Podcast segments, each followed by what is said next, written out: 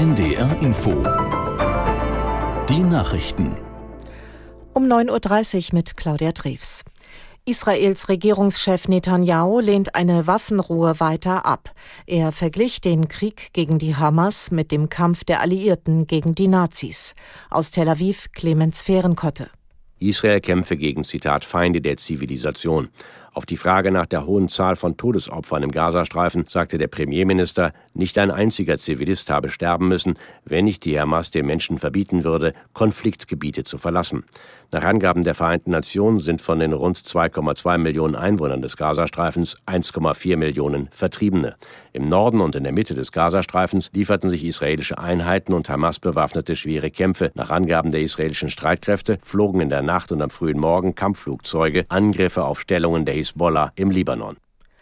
Bundesverteidigungsminister Pistorius wünscht sich mehr gesellschaftlichen Rückhalt für eine Stärkung der Bundeswehr. Angesichts einer veränderten Gefahrenlage müsse man diese zügig modernisieren, so der SPD-Politiker.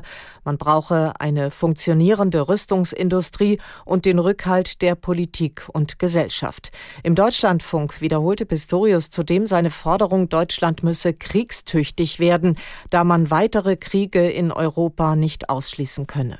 Das ist ja keine Frage, ob man das gerne tut oder nicht. Es ist eine Frage der Verantwortung, die wir für unser Land haben. Das braucht ein bisschen Zeit. Wir geben Gas, wir machen so schnell, wie es irgendwo geht.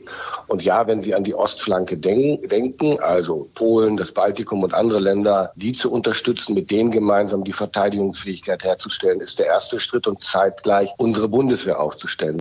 Wir müssen uns insgesamt dieser Gefahr wieder stellen. Eine Gefahr, die man nicht annimmt, die man nicht wahrnimmt. Der, der gegenüber kann man sich auch nicht aufstellen. Und darauf aufmerksam zu machen, das war die Absicht dieser Aussage. Verteidigungsminister Pistorius. Am dritten Tag seiner Westafrika-Reise besucht Bundeskanzler Scholz heute Ghana.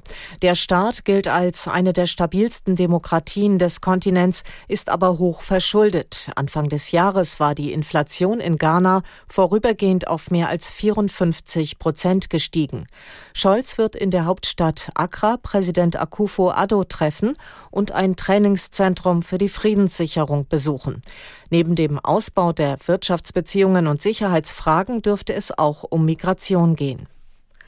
Das Amtsgericht Würzburg hat den Haftbefehl gegen den bayerischen AfD-Politiker Halemba unter Auflagen ausgesetzt. Halemba muss sich regelmäßig bei der Polizei melden.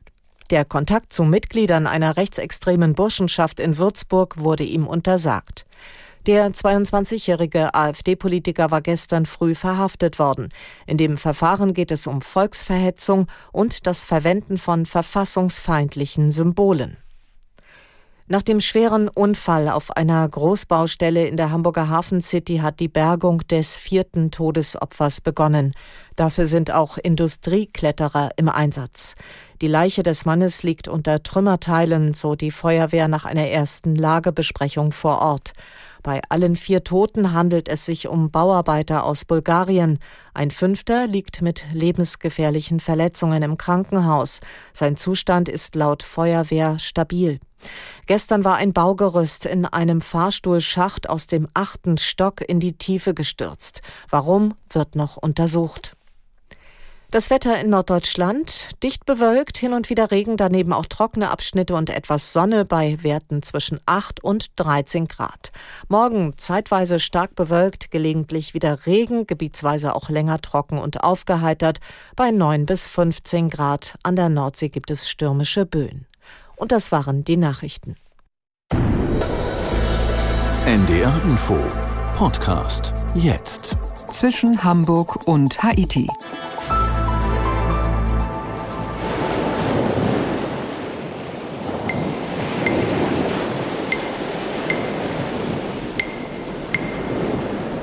Dies ist mal wieder eine Sendung mit dem Blick in eine Welt, eine Region dieser Welt, die für die Reisenden, die Urlauber zumindest etwas Paradiesisches hat.